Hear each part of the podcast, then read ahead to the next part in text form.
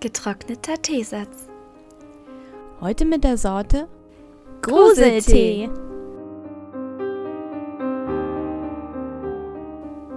Ohayo, konnichiwa, konbanwa, Freunde des Tees. Ja, hallo, meine lieben Teetässchen. Ich weiß noch nicht genau, wie das letztendlich klingen wird in dieser Folge, denn wir müssen die getrennt aufnehmen.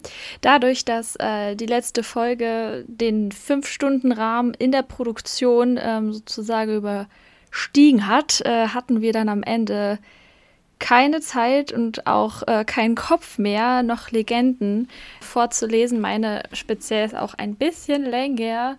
Deshalb, ja, machen wir das jetzt getrennt.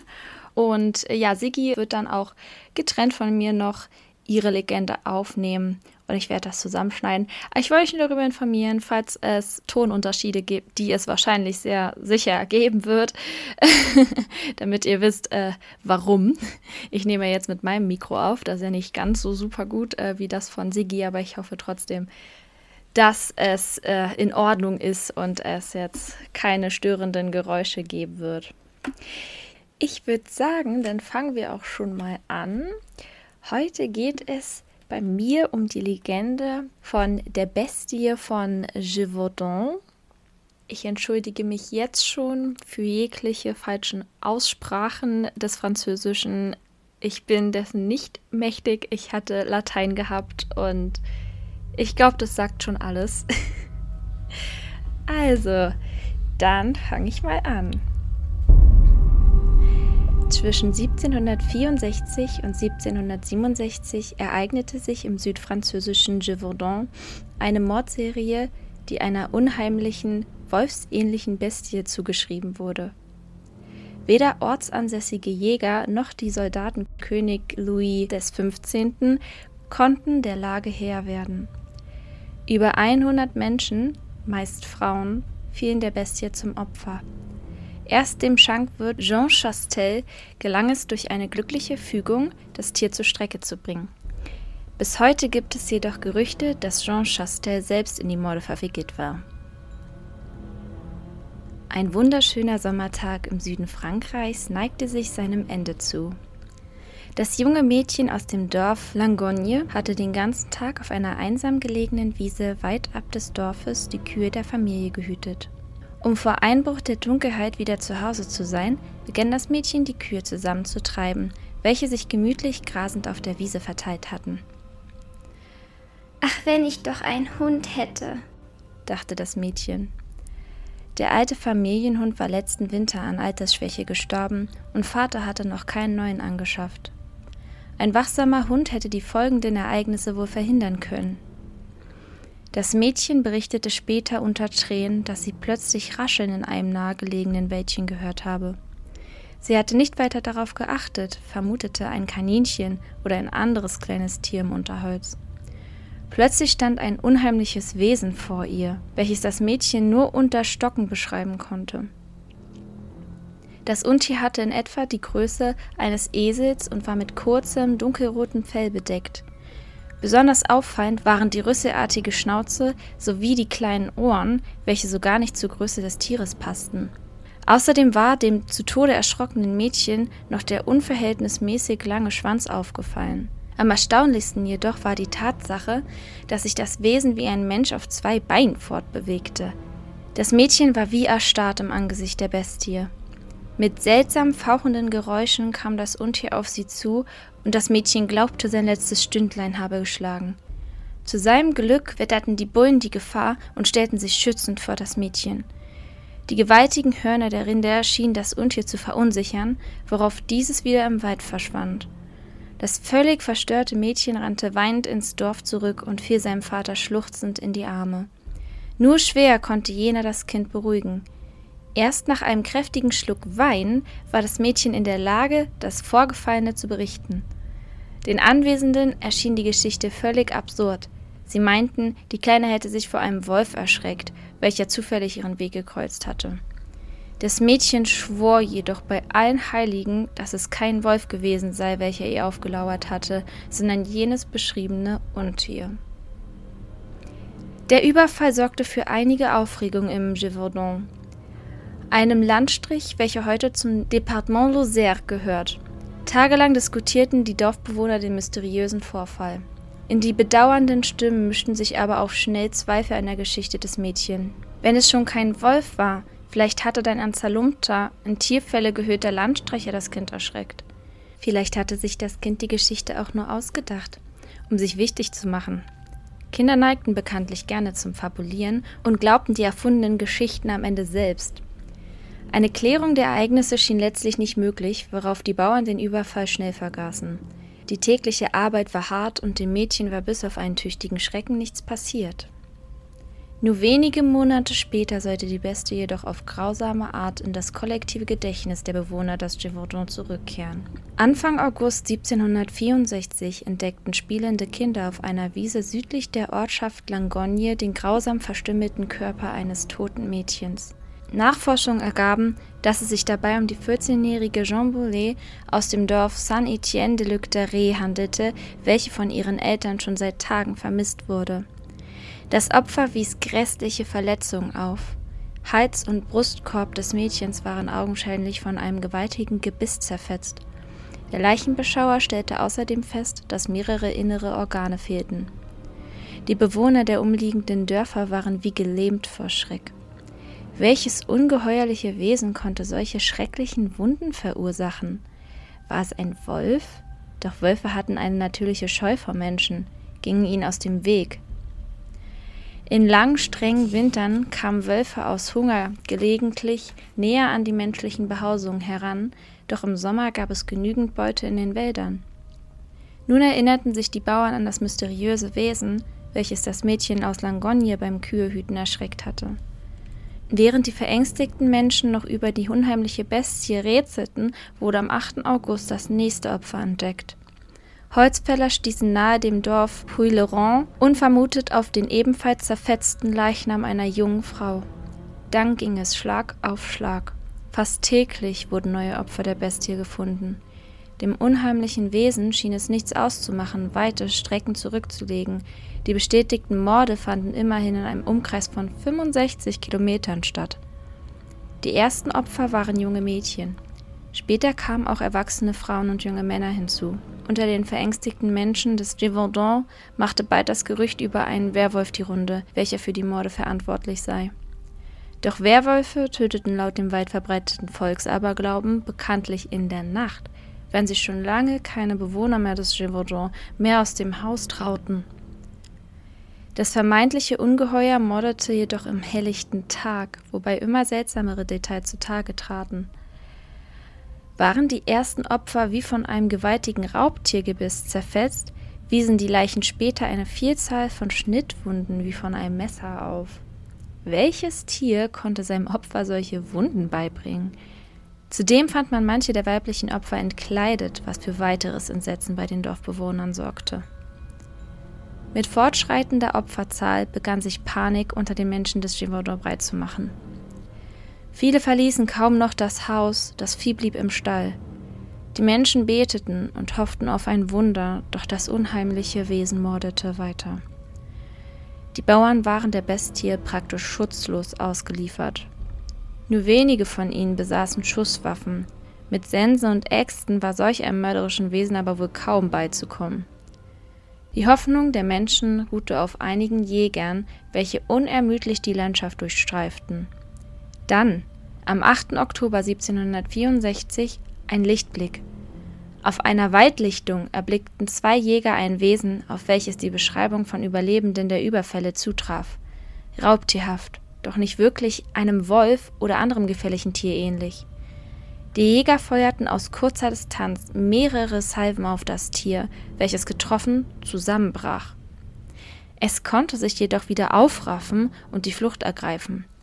Die nachsetzenden Jäger konnten das Tier noch mehrmals mit Kugeln treffen, verloren aber bei der Verfolgung im dichten Unterholz den Anschluss. Da sie das unheimliche Wesen jedoch mehrfach angeschossen hatten, gingen die Männer davon aus, dass die Beute im Wald verenden würde.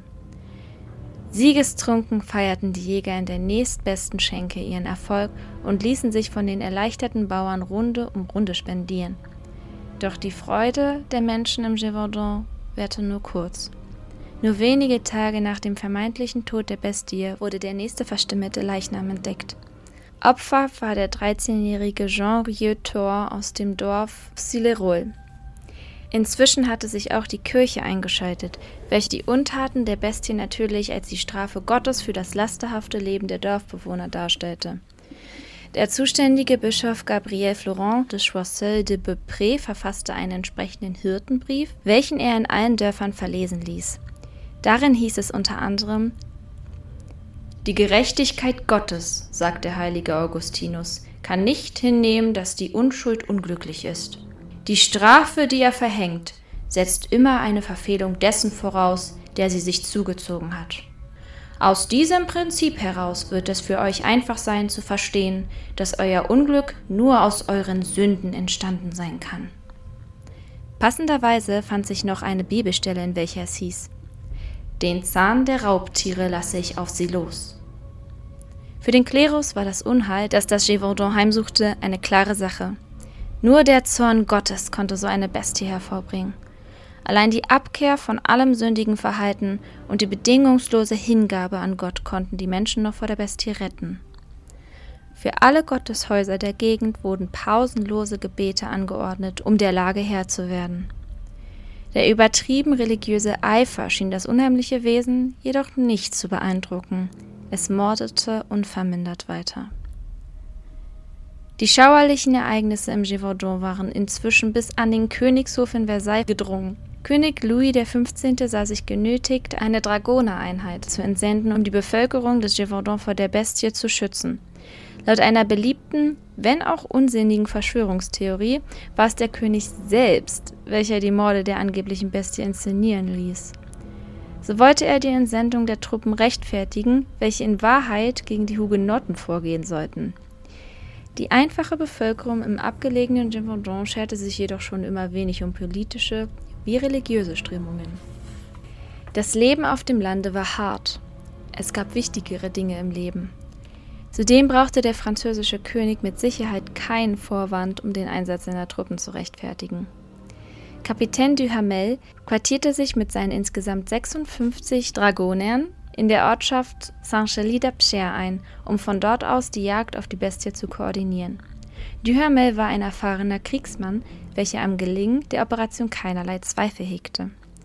Die Dragoner führten mit der Hilfe der ansässigen Bevölkerung groß angelegte Treibjagden durch, durchkämmten systematisch die Gegend der Überfälle. Kurze Fußnote am Rande. Ein Dragoner ist ein leichter Reiter oder beziehungsweise einfach ein Angehöriger einer Reitertruppe. Mehrfach soll es zu Begegnungen mit der Bestie gekommen sein welche den Soldaten jedoch immer wieder entwischte. Kapitän Duhamel griff nach den erfolglosen Treibjagden zu einer List und ließ einige seiner Männer als Frauen verkleidet durch das Gévaudan spazieren. Da die Bestie mit Vorliebe Frauen anfiel, wollte man so das Untier anlocken und zur Strecke bringen. Es muss ein amüsanter Anblick gewesen sein, wenn große, kernige Soldaten in Frauenkleidern über die Wiesenlust wandelten.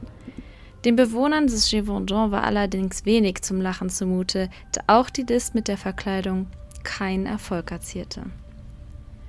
Die anwesenden Dragoner wurden den Dorfbewohnern mit der Zeit sogar eher lästig.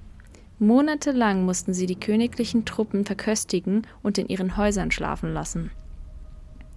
Das einzige messbare Ergebnis waren dabei die ausgetrunkenen Weinvorräte und leeren Speisekammern der Bauern. Der Bestie wurden die Dragoner indes nicht habhaft. Vielmehr belästigten die Soldaten immer wieder die Töchter und Frauen der Bauern, sodass die Bewohner des Gévaudan froh waren, als der König seine Truppen abzog. Die Dorfbewohner standen der Bestie nun wieder allein gegenüber. Die Geschichten über die grausamen Morde hatten sich inzwischen in weiten Teilen Frankreichs herumgesprochen. Verschiedene Adlige legten für eine Kopfgeldprämie zusammen wozu auch der König eine größere Summe beisteuerte. Insgesamt kam eine Summe von 9000 Livres zusammen, was in etwa dem Gegenwert von 100 Pferden entsprach. Mit der Aussicht auf so eine Menge Geld wurden im Frühjahr 1765 eine Vielzahl von Jägern, Abenteurern und Glücksrittern ins Gévaudan gelockt. Einer davon war ein gewisser Denneval, welcher als der berühmteste Wolfsjäger Südfrankreichs galt. Er rühmte sich, gemeinsam mit seinem Sohn bereits 1200 Wölfe zur Strecke gebracht zu haben. Denneval und sein Sohn ließen sich im Dorf Malzieu nieder, von wo aus sie gewaltige Treibjagden organisierten. Die Dorfbewohner waren mit Feuereifer dabei, da sie große Hoffnungen in den berühmten Wolfsjäger setzten. Es wurde zwar eine Vielzahl von Wölfen geschossen, keines der Tiere hatte jedoch auch nur im entferntesten Ähnlichkeit mit der beschriebenen Bestie. Denneval wollte schon wieder resigniert abziehen, als sich am 29. April eine Chance zur Ergreifung der Bestie auftat. Zufällig beobachtete der Gutsherr de la Chaumette aus einem Fenster seines Hauses, wie sich ein wolfsähnliches Wesen an einen Hirtenjungen und dessen Herde heranschlich. Schnell rief der Gutsherr seine beiden Brüder zu Hilfe. Mit Gewehren bewaffnet stellten sich die Männer dem unheimlichen Wesen entgegen. Todesmutig marschierten sie auf die Bestie zu und feuerten mehrere Salven ab. Das Tier brach von mehreren Schüssen getroffen zusammen, konnte jedoch wieder einmal die Flucht ergreifen. Schnell wurde Denneval informiert, der mit mehreren anderen Jägern die noch frische Fährte verfolgte. Obwohl das verwundete Tier eine gut sichtbare Blutspur hinterließ, wurde es weder tot noch lebend entdeckt. Stattdessen war schon am nächsten Tag die traurige Nachricht zu vernehmen, dass im 20 Kilometer entfernten Ventugé erneut eine grausam verstümmelte Mädchenleiche entdeckt worden war. Frustriert und in seiner Jägerehre gekränkt, verließ Denneval umgehend das Givaudan. Das Morden ging unvermindert weiter. Die Adligen der umliegenden Ortschaften richteten mehrere Petitionen an König Louis XV., welcher nun zu seiner letzten Trumpfkarte griff. Er beauftragte seinen persönlichen Jagdmeister, François Antoine de Beutern, sich der Bestie vom Gévaudan anzunehmen. Böttern galt als erfahrener Weidmann, schien der geeignete Mann, um das Problem zu lösen. Für seine Mission stellte Böttern eine wohl ausgesuchte Mannschaft aus mehreren Jägern, erfahrenen Wildhütern und kriegserprobten Soldaten zusammen, welche zudem von einer Meute Bluthunde begleitet wurde. Böttern quartierte sich mit seinen Männern im Schloss Bessé ein und begann, die Jagd auf die Bestie akribisch vorzubereiten.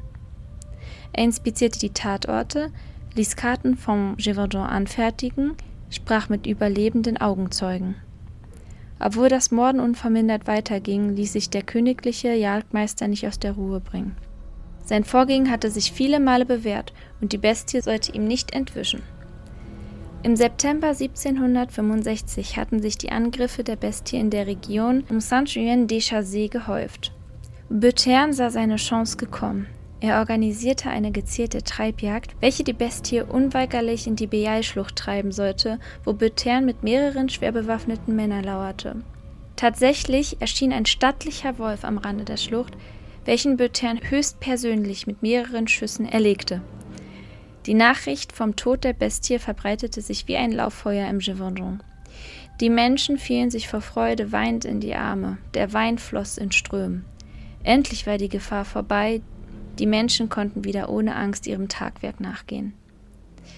Das Urteil des Chirurgen Monsieur Boulanger fiel dagegen weniger euphorisch aus. Der erlegte Wolf war mit 1,80 Meter Länge und einem Gewicht von 60 Kilogramm zwar ein ungewöhnlich großes Tier, die Obduktion ergab jedoch keinerlei Hinweise darauf, dass es sich tatsächlich um die Bestie vom Givaudan handelte. Weder in Magen noch Darm wurden menschliche Überreste gefunden.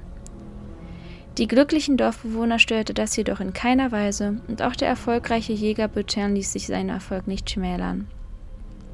Um ganz sicher zu gehen, blieb er noch einige Tage im Gévaudan.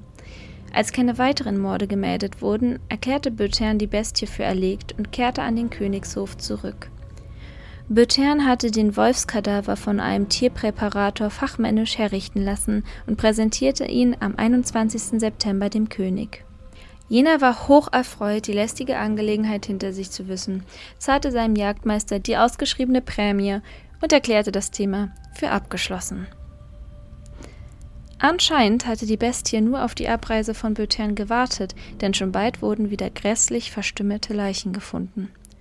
Zu jener Zeit entstanden auch die ersten Gerüchte, dass hinter den Morden ein Mensch stecken musste. Der tatsächliche Mörder hatte absichtlich keine Morde mehr begangen, um Butern im Glauben zu lassen, dass die Bestie tatsächlich erlegt sei. Es musste sich also um einen rational denkenden Mensch handeln. Ein Tier hätte einfach weitergemordet. Um die Blamage seines persönlichen Jagdmeisters nicht eingestehen zu müssen, verbot König Louis XV. jegliche behördlichen Berichte über neue Attacken der Bestie von Gévaudan. Auch in den kirchlichen Sterbebüchern durften die Todesfälle nicht mit der Bestie in Verbindung gebracht werden. Aus mündlichen Überlieferungen ist aber bekannt, dass das Morden unvermindert weiterging. Da von Seiten der königlichen Regierung keine Hilfe mehr zu erwarten war, sahen sich die Bewohner des Chevaudan der Bestie wiederum schutzlos ausgeliefert. Nach einer kurzen Zeit verstärkter Aktivitäten der Bestie im Winter 1765 bis 66 wurde es im Jahr 1766 relativ ruhig im Gévaudan. Im Frühjahr 1767 schien die Bestie jedoch wieder verstärkt Appetit auf Menschenfleisch zu verspüren. Nun sah der örtliche Jäger Jean Chastel seine Stunde gekommen. Chastel betrieb mit seiner Familie in La Bessaya Saint-Marie eine Schankwirtschaft und war weithin als Sonderling bekannt. Aufgrund seines rüpelhaften Benehmens und seiner cholerischen Wutanfälle mieden die Dorfbewohner Chastels Schenke, sodass jener den Lebensunterhalt seiner Familie mit Wilderei aufbessern musste.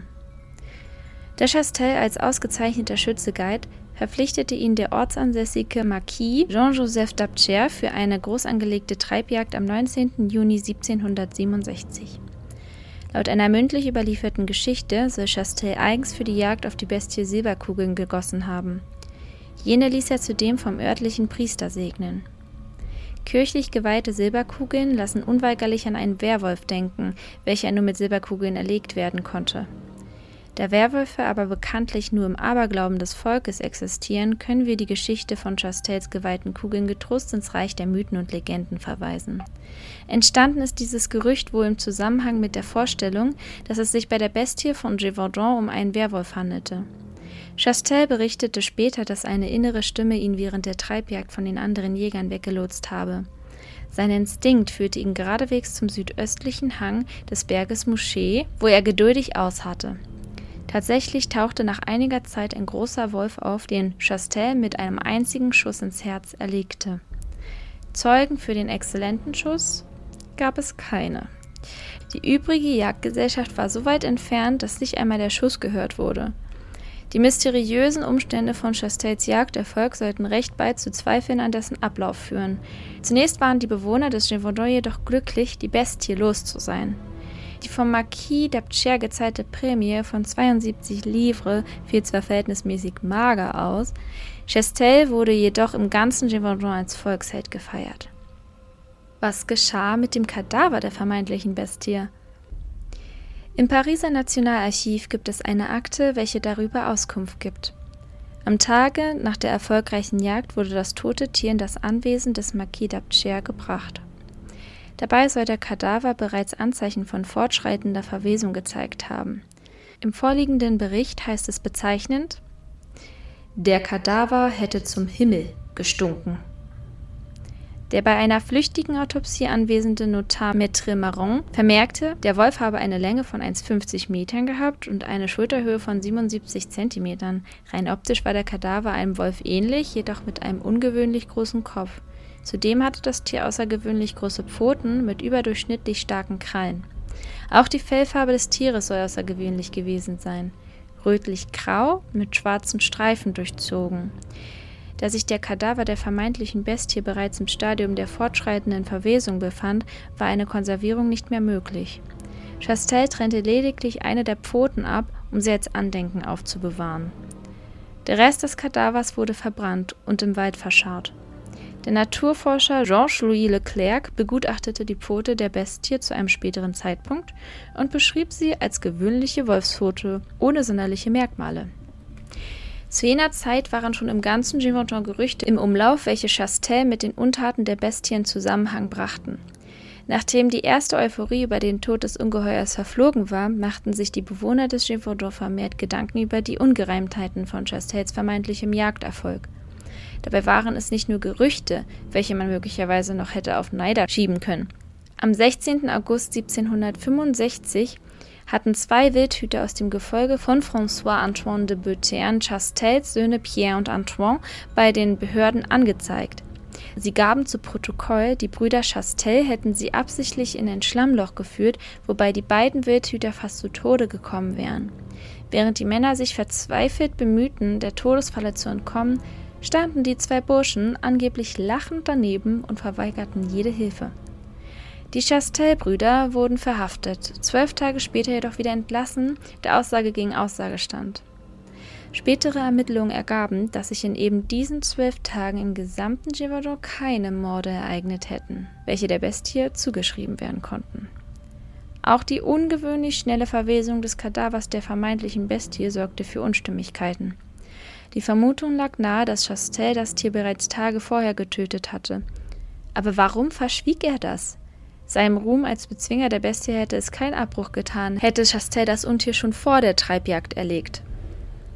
Die angesprochenen Ungereimtheiten und die mysteriösen Umstände der Jagd vom 19. Juni 1767 verstärkten bei den Bewohnern des Gévaudan den Verdacht, dass Chastel etwas mit den Morden zu tun hatte. In diesem Zusammenhang wird auch immer wieder erwähnt, dass die Familie Chastel eine Menagerie außergewöhnlicher Tiere unterhielt, mit welcher Besucher in die schlecht gehende Schenke gelockt werden sollten. Darunter befand sich angeblich auch eine afrikanische Tüpfelhyäne, welche als eigentliche Bestie von Gévaudan in Betracht gezogen wurde. Dass die Familie Chastel tatsächlich einen Privatzoo unterhielt, ist historisch nicht verbirgt. Zudem stellt sich die Frage, wie einfache Leute aus Südfrankreich in den Besitz eines solchen exotischen Tieres wie einer Tüpfelhyäne gekommen sein sollen. Obwohl sich die Gerüchte um Chastels Mitschuld an den Morden im Gévaudan hartnäckig hielten, konnte ihm letztendlich keine Beteiligung nachgewiesen werden. Es gab auch keine offiziellen Untersuchungen. Gemeinhin galt Chastel immer noch als der Befreier des Gévaudan. Unbekannte legten dennoch eines Nachts Feuer am Anwesen der Familie, worauf Haus und Gastwirtschaft vollständig niederbrannten. Ihrer Existenz beraubt, verzog darauf die Familie Chastel mit unbekanntem Ziel. Heute erinnert nur noch eine steinerne Säule in La Bessière Saint-Marie an jenen Mann, welcher angeblich die Bestie von Gévaudan erlegte. Bis heute hält das Rätselraten um die vermeintliche Bestie an. Unzählige Theorien wurden bisher aufgestellt, um was für ein Wesen es sich handelte. Der vielbeschworene böse Wolf war es wohl mit Sicherheit nicht. Wenn sich Wölfe menschlichen Behausungen nähern, haben sie es auf Vieh abgesehen. Wolfsangriffe auf Menschen sind äußerst selten und geschehen meist nur, wenn sich der Wolf vom Menschen überrascht fühlt. Die Behauptung, bei der Bestie von Gévaudan hätte es sich um einen tollwütigen Wolf gehandelt, scheidet ebenfalls aus. Ein an Tollwut erkranktes Tier wäre der Krankheit nach einigen Monaten erlegen. Die Mordserie dauerte jedoch drei Jahre an. Zudem hätte der tollwütige Wolf die Krankheit an seine überlebenden Opfer übertragen. Keiner der von der Bestie verletzten Menschen hatte jedoch Anzeichen von Tollwut gezeigt. Auch die bereits angesprochene Tüpfelhyäne scheidet wohl aus der Reihe der Verdächtigen aus. Wie soll so ein exotisches Tier in den Süden Frankreichs gelangt sein? War es möglicherweise bei einem Wanderzirkus ausgebrochen, wie gerne behauptet wird? Solch ein Vorfall hätte mit Sicherheit für Aufregung gesorgt und wäre einer schriftlichen Notiz würdig gewesen. Nichts dergleichen wurde jedoch vermerkt. Zudem hätte ein Tier, welches das Klima Afrikas gewohnt war, kaum mehrere Eisigkeit der Winter in Europa überstanden. Kryptozoologen führen im Falle der Bestie von Gévaudan auch die Möglichkeit an, dass es sich um ein prähistorisches Raubtier gehandelt haben könnte, das durch glückliche Umstände die Zeit überdauert hatte. Als Beispiel wird unter anderem ein Urraubtier angeführt, welches die wissenschaftliche Bezeichnung Hyaenodon trägt. Skelettfunde und moderne Rekonstruktionsmöglichkeiten haben das Bild eines urzeitlichen Tieres erschaffen, was durchaus den Beschreibungen der Bestie von Gévaudan gleicht. Theoretisch wäre es möglich gewesen, dass ein solches Wesen in einer abgeschiedenen Gegend weit weg von menschlicher Zivilisation überlebt hätte. Wohlgemerkt, theoretisch. Überleben setzt Fortpflanzung voraus, für welche eine gewisse Population notwendig ist. Allerdings ist aus keinem Teil Europas eine Sichtung des Hyaenodon bekannt. Die Vorstellung von einem prähistorischen Untier, welches die Morde im Gévaudan begangen haben soll, ist durchaus reizvoll, wenn auch wenig realistisch. Schon eher glaubwürdig klingt die Vermutung, dass es sich bei der Bestie von Gévaudan um einen Hybriden, also eine Züchtung aus Hund und Wolf, handelte. Solche Züchtungen waren schon seit Menschengedenken üblich. Ziel war es, die positiven Eigenschaften des Hundes wieder mit den Urinstinkten seiner wölfischen Vorfahren zu vermischen. Nicht selten spielte auch die gewollte Beimischung der natürlichen Aggressivität des Wolfes eine Rolle. Bestes Beispiel ist die noch junge Rasse des tschechoslowakischen Wolfshundes. Im Jahr 1955 kam beim tschechoslowakischen Militär die Idee auf, den bislang eingesetzten deutschen Schäferhund zu verbessern. Man wollte einen Hund schaffen, welcher sich den Bedingungen an der Landesgrenze besser anpassen konnte und zudem aggressiver als der Schäferhund war. Nach eingehenden Studien und sorgfältiger Planung begann der Biologe Carol Hartle Karpatenwölfe mit deutschen Schäferhunden zu verpaaren. Die Züchtung bis hin zum diensttauglichen Hund zog sich über 30 Jahre hin. Erst ab der fünften Generation war es möglich, einige der Tiere als Diensthunde zu verwenden. 1971 wurde das militärische Zuchtvorhaben eingestellt. Seit 1983 werden auch von privaten Züchtern keine Einkreuzungen von Wölfen in die bestehende Population mehr vorgenommen. Seit 1999 ist der tschechoslowakische Wolfshund eine anerkannte Hunderasse. Die Anzahl der Züchter beschränkt sich heute aber weitestgehend auf die Slowakische Republik. Im Falle der Bestie von Gévaudan sei es dahingestellt, ob der von uns angenommene Hybride eine bewusste Züchtung eines Menschen war oder ob eine brave Hundedame dem Charme eines Wolfes erlegen ist. Viel entscheidender ist die Feststellung, dass der vermeintliche Hybride die Morde nur in Zusammenarbeit mit einem Menschen unternommen haben kann. Darauf deuten die strategischen Unterbrechungen der Mordserie, wie etwa kurz vor der Abreise des königlichen Hofjägers Bötern, hin. Zudem wurden einige der Opfer mit einem Messer verstümmelt, welches wohl kaum ein Tier verwendet haben kann. Eine Vielzahl der weiblichen Opfer fand man auch entkleidet, was auf sexuell motivierte Taten schließen lässt. Nun stellt sich die Frage, wer um alles in der Welt einen Vorteil davon hatte, gemeinsam mit einem gemeingefährlichen Wolfshund auf Menschenjagd zu gehen. Die Vermutung liegt nahe, dass es sich um einen geistesgestörten Serienmörder mit extrem sexuell sadistischen Veranlagungen handelte. Da es sonst weiter keine Verdächtigen gab, scheint der abartige Lustmörder wohl tatsächlich aus den Reihen der Familie Chastel gekommen zu sein. Jean Chastel selbst kann nicht der Täter gewesen sein, dazu war er in seiner Schankwirtschaft zu präsent. Wenn die Schenke auch alles andere als rentabel war, wurde Chastel doch täglich von verschiedenen Gästen gesehen. Er hätte also kaum die Zeit gehabt, auf Menschenjagd zu gehen. In den Fokus unserer Ermittlungen soll daher eher Chastels Sohn Antoine rücken. Jener hatte bereits als Kind große Begeisterung für die Jagd gezeigt und seinen Vater oft bei seinen Wildererzügen begleitet. Im Dorf erzählte man sich außerdem, dass Antoine ein großes Vergnügen daran fand, unschuldige Tiere zu quälen. Wir haben hier also praktisch das übliche Einstiegsverhalten eines Serienmörders.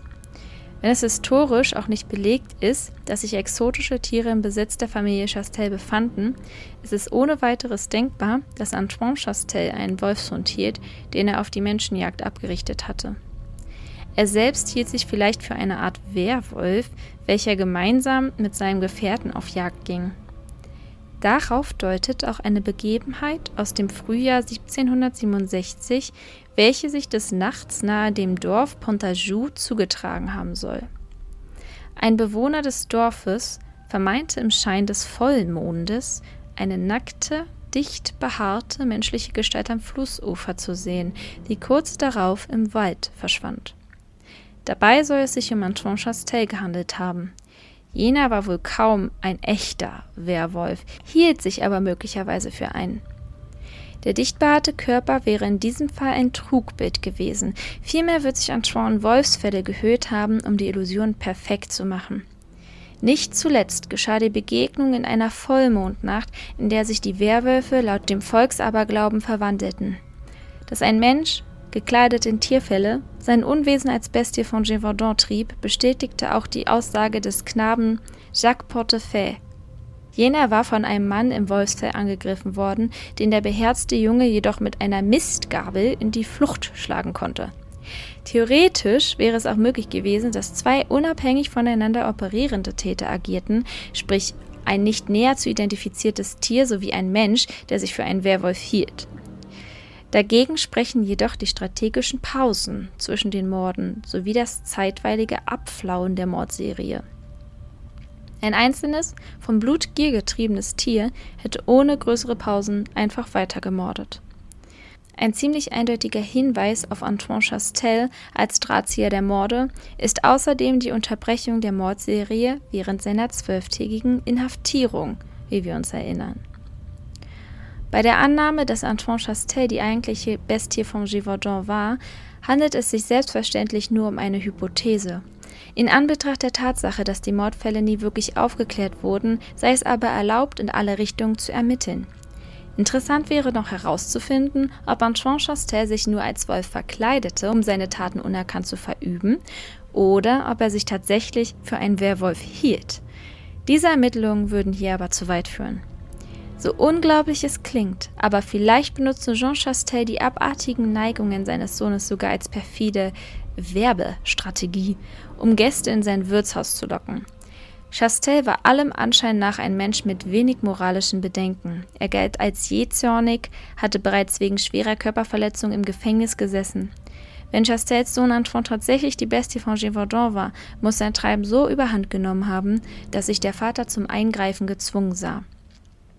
Möglicherweise konnte Antoine seinen Wolfshund auch nicht mehr bändigen, sodass Jean Chastel das Tier tötete.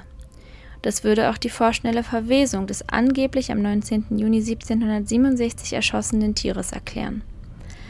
Chastel hatte den Hybriden schon vorher getötet und an der entsprechenden Stelle versteckt. Er war nun der Held des Gévaudan und konnte mit einem vollen Wirtshaus rechnen. Bei den Geschehnissen um die Bestie von Gévaudan handelt es sich um ein Rätsel der Geschichte, welches wohl nie vollständig gelöst werden wird. Auch der von mir vorgebrachte Lösungsansatz ist nur eine Vermutung anhand der vorliegenden Indizien. Fakt ist, dass innerhalb von drei Jahren 100 Todesopfer zu beklagen waren. Fast alle wurden grässlich verstümmelt aufgefunden. Täter und Tathergänge konnten nie zweifelsfrei ermittelt werden. Die Bewohner des ehemaligen Gévaudan machen sich noch heute das ungelöste Rätsel zunutze. Die bluttriefenden Geschichten über die Bestie locken noch immer Touristen in den Süden Frankreichs. In einem kleinen Museum in der Gemeinde Saujus werden mit lebensgroßen Figuren die wichtigsten Szenen der Geschichte nachgestellt. In der näheren Umgebung von Saujus steht eine riesige Holzskulptur der Bestie von Gévaudan, welche an die Mordserie von 1764 bis 67 erinnern soll. Geklärt wird diese Mordserie wohl niemals werden. So, was haltet ihr denn von dieser Bestie des Gévaudan? Das würde uns und mich, also am Ende uns natürlich, sehr interessieren, beziehungsweise Siggi, was hältst du davon? Ja, wahrscheinlich äh, war es letztendlich doch wieder nur die Bosheit des Menschen. Es ist ja letztendlich wirklich die wahrscheinlichste Theorie. In Kopplung mit einem dressierten Hund oder Wolfshund oder ähnlichen dressierten Tieren. Irgendwie eine leicht deprimierende Tatsache, aber immer noch die wahrscheinlichste bedauerlicherweise. Ja, damit ähm, wäre ich jetzt am Ende und übergebe an Siggi. Ja, erstmal top, top, top, wie sie vorgelesen hat. Wie du vorgelesen hast. Wow, wirklich, total schön. Es war so richtig, so richtig. Äh, äh, es gab so zwei Teile. Der eine Teil war so Gruselgeschichte und der andere Teil war so Detektivarbeit. Und ich fand irgendwie diese Stimmung total cool. Es war, hat echt Spaß gemacht. Ich fand das besonders lustig. Ähm, das ist, es gab ja diese eine, dieses eine Mädchen am Anfang, äh, dass er zuerst dieses Wesen scheinbar gesichtet haben soll. Und die hat, und der hat man dann irgendwie Wein gegeben. Und ich fand das sehr witzig. Damit sie eben äh, vor lauter Aufregung endlich mal was sagt. Ähm, ich fand das irgendwie witzig, weil man einfach einer Minderjährigen Alkohol gegeben hat, damit sie äh, halt äh, beruhigt wird und redet. besonders amüsant war natürlich auch ähm, das lasterhafte Verhalten der Dorfbewohner, das ja von der Kirche äh, angeschuldet wurde. Ist wieder so ein Aspekt, wo ich mir denke, ey, die, Alter, die Kirche ist so arrogant, ne? Und es war ein bisschen ähm, immer auch so, na klar, die Dorfbewohner sind natürlich selber schuld daran, dass äh, ihre äh, jungen Mädchen und Frauen sterben, ähm, getötet werden von irgendeiner wilden Bestie. Oder was du ja später sagst, äh, wahrscheinlich eher von einem Menschen. Das ist nämlich das Witzige, das habe ich nämlich die ganze Zeit ohnehin irgendwie gedacht, dass es eher menschlich sein wird. Gerade weil die Frauen ja mit Messerverletzungen äh, gefunden wurden und weil sie eben auch unbekleidet am Ende aussahen. Also sehr, sehr dubios. Ich glaube nicht, dass ein, ein Tier ein Messer in die Hand nimmt und dann die Kleidung auszieht. Es wäre sehr komisch. Also äh, dann hätten wir wirklich, ich glaube, dann ist die Evolution sehr fortgeschritten. Und dann habe ich über die ganzen äh, Wesen auch nochmal nachgeguckt. Die Tüpfelhyäne. ich wusste auch nicht. Also, das ist scheinbar halt einfach eine, eine, eine Art von der Hyäne, Hyäne an sich. Und, und da habe ich mich so habe ich mich halt vor allem gefragt, so, hä, was macht die in Frankreich? Aber deine ähm, Erklärung, also die Vermutung, ähm, dass die halt von einem Zirkus oder irgendeinem Sonderzoo oder so gekommen kann, sein könnte, ergab natürlich dann auch Sinn. Aber was macht eine Hyäne in Frankreich? Das war echt sehr dubios. Und ich habe auch dieses Hyaenodon nachgeschaut. Das sieht interessanterweise ähm, der Hyäne sogar fast ähnlich. Also ähm, es hat auch diese Streifen, diese bekannten, also obwohl Hyänen haben eher so Flecken, ne? Obwohl es vielleicht auch irgendwie verschieden sein kann, ne? Und ja, ich fand das total toll, wie du das vorgelesen hast. Ich fand diese Detektivarbeit, die du ja, glaube ich, auch vorgelesen hast, auch schön. Und das heißt ja dann, dass diese Morde tatsächlich auch irgendwie stattgefunden haben sollen und die wahrscheinlich sehr mysteriös waren zu dieser Zeit. Und ähm, genau. Fand ich wirklich schön. Ja, dann würde ich gerne jetzt sogar mit meiner Geschichte äh, anfangen. Wo ich dazu sagen muss, dass ähm, im Gegensatz zu Janine habe ich jetzt nicht wirklich eine Geschichte, sondern ich erzähle eher etwas von einer mythologischen Figur. Und es ist wieder aus Japan.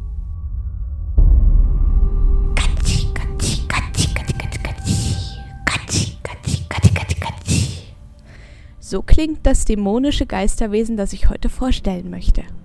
Es ist bekannt unter dem Namen Gashadokuro, das so viel heißt wie großer Schädel oder hungerndes Skelett.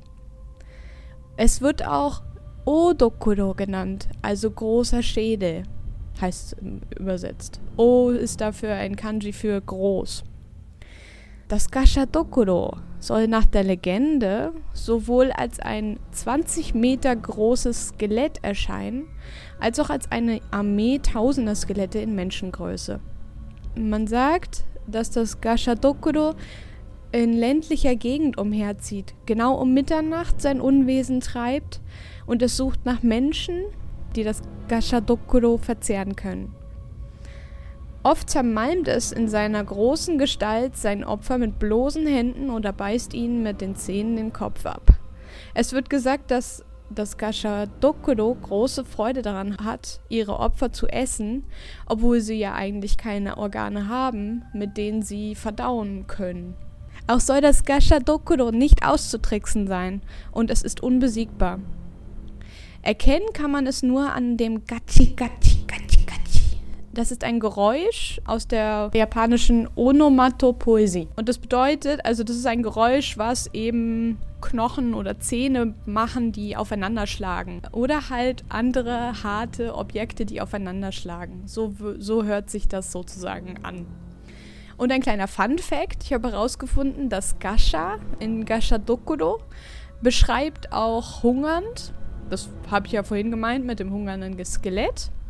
Man sagt aber auch Gascha Gascha in der Onomatopoesie Und das ist wiederum auch ein Geräusch, das Metall macht, wenn es aufeinander schlägt. Also es ist sehr ähnlich sozusagen. Daher kommt wahrscheinlich auch ähm, dieses Wort Gashadokuro.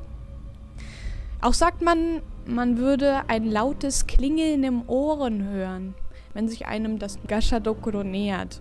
Wenn das passiert, sollte man sich so schnell wie möglich vor dem Gashadokuro verstecken. Auch muss das Versteck gut sein, weil das Gashadokuro die ganze Nacht nach einem suchen wird. Wirklich die ganze Nacht sucht es nach dir. Und wenn es eben nicht gut ist, dann wird es dich finden. Und dann würde ich gerne etwas zu den, zu den verschiedenen Ursprüngen und Legenden etwas erzählen. Tatsächlich gibt es nämlich verschiedene Versionen. Am Anfang also ursprünglich war es nämlich auch so, dass es Gashadokuro halt mehrere Skelette sind, die aus japanischen Soldaten, die in Schlachten starben, entstanden sind und diese keine angemessene Bestattung bekamen. Sie fanden daraufhin halt keine Ruhe, ihre Seelen voll mit Zorn und Schmerz weilten dann auf der sterblichen Welt weiter und selbst als ihr toter Körper verrottete und lediglich ihre Knochen übrig blieben, blieben sie zurück als zornige Seelen. Sobald sich die Knochen in dieser hasserfüllten Soldaten an, anhäufen an einem bestimmten Ort, also an einem Schlachtfeld zum Beispiel, bilden sie sich zu einem gigantischen Skelett oder halt mehreren Skeletten, dem Gashadokuro zusammen und treiben ihr Unwesen auf der sterblichen Welt. Die Idee eines 25 großen Skeletts fand vermutlich ihren Ursprung bei einem Gemälde von Utagawa Kuniyoshi von 1844. Auf dem Gemälde ist das Gashadokuro zu sehen, von der Zauberin Takeyasha heraufbeschworen, wie es den Samurai Oya Taro no Mitsukuni besiegen soll. Natürlich findet ihr die äh, Quellen sowie dieses Gemälde in unseren äh, Shownotes und bei Instagram, damit ihr euch das ansehen könnt. das Gemälde basiert tatsächlich auf folgende Geschichte. Vor tausend Jahren soll es, ein, soll es den Taida no Masakado ge gegeben haben und er führte eine Rebe Rebellion gegen die Zentralregierung. Die Rebellion fand ein frühes blutiges Ende, wobei Taira no Masakado durch Köpfung getötet wurde.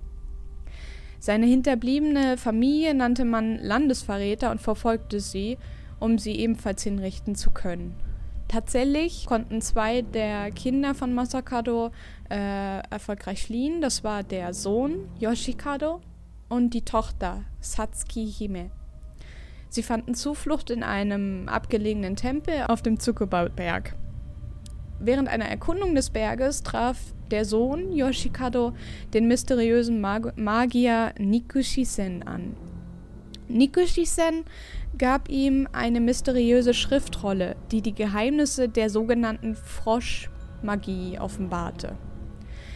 Und das ist interessant, weil, also ich habe halt mal gucken wollen, was Froschmagie überhaupt bedeutet, aber ich habe nicht wirklich viel darüber finden können, also es war nicht so einfach. Aber es gibt scheinbar auch ein Beispiel, da geht es um einen Ninja, der heißt Jireya, der sich in einen, tatsächlich in einen Frosch verwandelt ha hat, der Legende nach.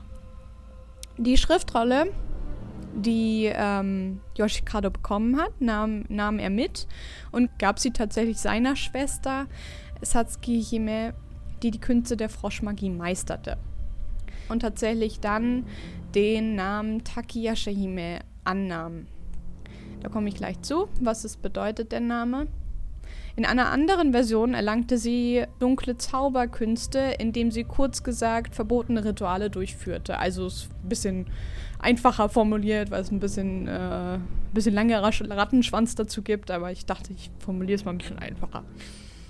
Sie gab sich oder sie bekam den Namen Takihasha Hime, wobei äh, Taki der Wasserfall bedeutet und Yasha sind Dämonen. Hime ist einfach eine Bezeichnung für Prinzessin. Also es ist halt ein hoher Titel für eine Frau. Mit ihrem Bruder schmiedete sie den Plan, sich für ihren verstorbenen Vater Taida no Masakado zu rächen. Wir erinnern uns, das ist der Mann, der die Rebellion angeführt hat und geköpft wurde. Der Bruder Yoshikado und Takeyashi Hime kehrten zu ihrer Heimat in Shimosa zurück und versammelten dort einige treue Anhänger ihres Vaters. Takeyashi Hime beschwor dort Yokai, das ist eine Art Geisterwesen bzw. Dämonen. Also es ist nicht wirklich erklärbar in unserer eigenen Vorstellung, was ein Yokai so wirklich bedeutet. Deswegen sagen wir einfach Geisterwesen. Sie beschwor darauf Yokai mit ihrer erlangten Magie und Oya no Taro Mitsukuni, ein Krieger auf der Gegenseite. Das ist der Mann, der auf dem Gemälde abgebildet ist, der von dem Gasha Dokuro angegriffen wird schöpfte tatsächlich Verdacht und begab sich heimlich auf die Reise nach Shimosa. Takia Shehime verkleidete sich daraufhin als Prostituierte, um ihn zu verführen. Sie konnte ihn zwar nicht verführen, doch äh, Mitsukuni erzählte ihr trotz vergeblichen Verführens von dem brutalen Tod von ihrem Vater Masakado. Takia, Takia Shehime veranlasste wutentbrannt daraus, eine Armee von Skeletten auf Mitsukuni und seiner Gefolgschaft zu hetzen. Das Gemälde von Utagawa Kuniyoshi soll eben genau diese, dieses Geschehen darstellen, wie Takiyasha Hime die Skelettarmee auf Mitsukuni hetzt. Der Künstler entscheidet sich jedoch, statt einer Armee von Skeletten ein einziges gigantisches Skelett darzustellen, also halt eine künstlerische Interpretation stellt dieses riesige Skelett dar. Was vermutlich als Gashadokuro dann eben bekannt wird. Ja, das wäre auch schon alles. Ich habe leider, äh, es ist bei mir ein bisschen kürzer als bei Janine. Aber in der Kürze liegt die Würze, sagt man doch so schön. Und ich fand ähm, gerade die Geschichte über das Gashadokuro so toll, weil ich einfach ähm, dieses Gemälde auch so schön finde und halt unbedingt mal wissen wollt, was es mit diesem riesen Skelett auf sich hat. Ja. Und jetzt eine kleine Anekdote für die Manga- und Anime-Fans da draußen. falls, falls jemand dazu hört, der Manga- und Anime-Fanatiker äh, ist, wie ich. Das Gashadokuro taucht tatsächlich in verschiedenen äh, Medien auf. Tatsächlich sogar in dem Ghibli-Film Pompoko. Ähm, da ist es sehr wenn auch sehr kurz, kommt es dort vor mit, ähm, da gibt es eine Szene, wo plötzlich ganz viele Yokai auftauchen und auf der Straße halt laufen und ein Festival veranstalten und dort erscheint dann auch das Gashadokuro. So wie im Stop-Motion-Film tatsächlich, äh, Kubo von Leica Studios. Wer Kubo nicht kennt, ähm, Leica Studios hat zum Beispiel den Stop-Motion-Film Coraline gemacht was ein boah, total schöner Film ist, wirklich. Also der ist unglaublich schön. Des Weiteren gibt es natürlich auch ein Anime, wo er vorkommt, Inu Boku. Da gibt es einen Charakter, ähm, der heißt, äh, sie heißt Dodomiya Karuta. Und ähm, also in dem Anime allgemein geht es darum, dass die Charaktere halb Mensch, halb Yokai sind. Das heißt, sie verwandeln sich ähm, zu bestimmten Zuständen ähm, in Geisterwesen, sind aber auch gleichzeitig Menschen. Und da gibt es einen Charakter, ähm, sie heißt Doromia Karuta ähm, und sie verwendet sich eben in dieses riesige Gashadokuro, also dieses riesige Skelett. De, des Weiteren äh, kommt es auch in GGG no Kitaro vor. Ich kenne den Anime zwar nicht, aber vielleicht einer von, von euch. Und im Manga Nunadihon no Mago. Das ist ein sehr schöner, ist auch ein sehr schöner Anime, der nämlich über die, äh, über den Nunadihon geht. Also über den, das ist nämlich der äh, große Boss sozusagen von den ganzen Geisterwesen. Und da geht es halt um sein Kind, der dann die Nachfolge antreten soll. Und in Videospielen wie Muramasa, The Demon Blade und Castlevania und anderen. Ich habe zum Beispiel auch ein Videospiel gerade entdeckt, ähm, es heißt Nio, äh, was 2017 rausgekommen ist und da soll scheinbar man, da soll man scheinbar auch gegen einen Gasha Dokuro kämpfen als sozusagen Endboss. Dann würde ich sagen, ich bin jetzt durch.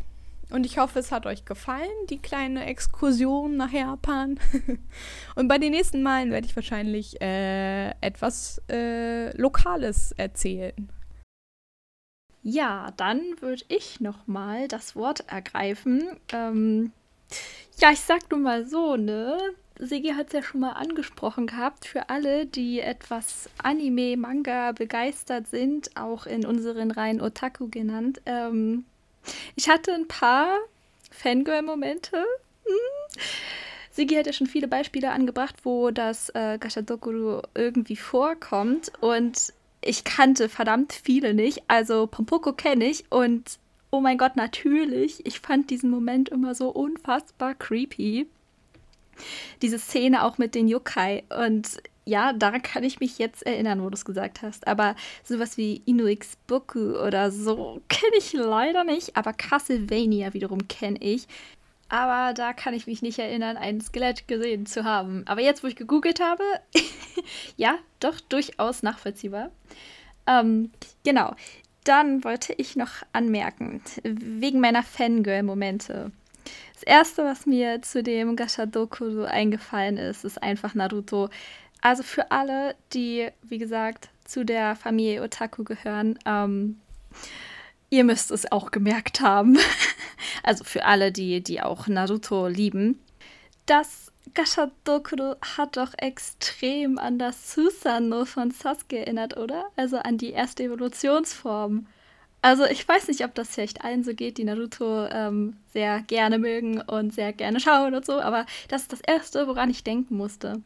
Dann hat Sigi weitererzählt, also hast du, Sigi, weitererzählt und kamst zu dem Ninja Jireya. Und ich dachte, ich höre nicht richtig. Und wie gesagt, alle, die Naruto kennen, kennen natürlich auch Jiraiya. Ich finde der sowieso beste Sensei von Naruto. Und also mal ganz davon abgesehen, dass Jiraiya extrem ähnlich zu Jiraiya ist, ist Jiraiya auch einer der legendären Sannin, was Legend einfach nur heißt drei Ninja, der legendären drei Ninja, also Shinobi. Und das allein ist ja nicht nur schon eine absolute Parallele zu Jiraiya aus Sigis Geschichte, sondern auch einfach, dass Jiraias vertrauter Geist, sein Kytiose, eine, eine Kröte ist. Also irgendwie ein größerer Frosch, also schon irgendwo Froschwesen. Und er sich auch selbst, also Jiraiya aus ähm, Sigis Geschichte, verwandelt sich ja in einen Frosch. Und Jiraiya, wenn er in den Eremitenmodus geht oder in den Senin-Modo auf Japanisch, dann verwandelt er sich auch halb in eine Kröte. Okay, weil er nicht ganz so schafft, das Chakra zu kontrollieren, aber das ist eine andere Geschichte. Ich meine, das sind so krasse Parallelen, deshalb habe ich minimale Fangirl-Momente gehabt, weil das einfach irgendwie bisher für mich, ich bin auch noch nicht durch mit Naruto, die auch einfach legendärsten Momente sind mit Jiraiya und Naruto und ja, ähm, das musste ich jetzt noch mal kurz dazu sagen. Also allein schon deshalb fand ich die Geschichte mega, mega toll. Also die Legende, ich, ich wusste gar nicht, dass Naruto anscheinend wirklich ähm, so viele japanische Legenden intus hat. Also es gibt ja auch noch andere Parallelen zu anderen japanischen Legenden. Vielleicht sprechen wir die auch irgendwann mal an. Aber ja, äh, fand ich echt super cool, super interessant. Und das Gemälde übrigens finde ich auch extrem schön. Ähm, die japanische oder asiatische Kunst ist ja allgemein sehr, sehr anders und äh, auch von Perspektiven her und äh, Farbe. Und ich finde das sehr ausdrucksstark. Und ja, auch das Gemälde. Da muss ich sie, äh, dir, Sigi, muss ich zustimmen dann äh, wäre ich auch schon fertig mit meinem kleinen, äh, etwas vielleicht sehr enthusiastischen Kommentar dazu.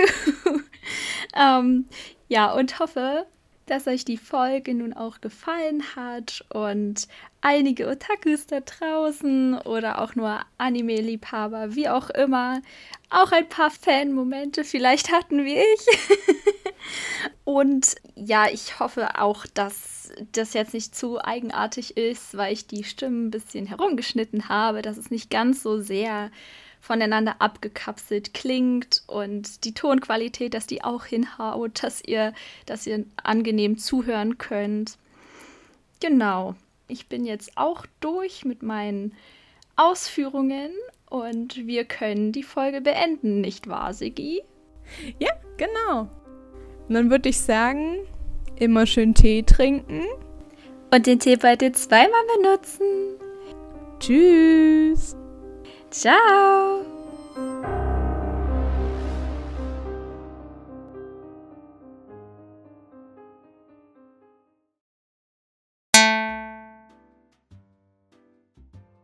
Tee-Fact am Ende.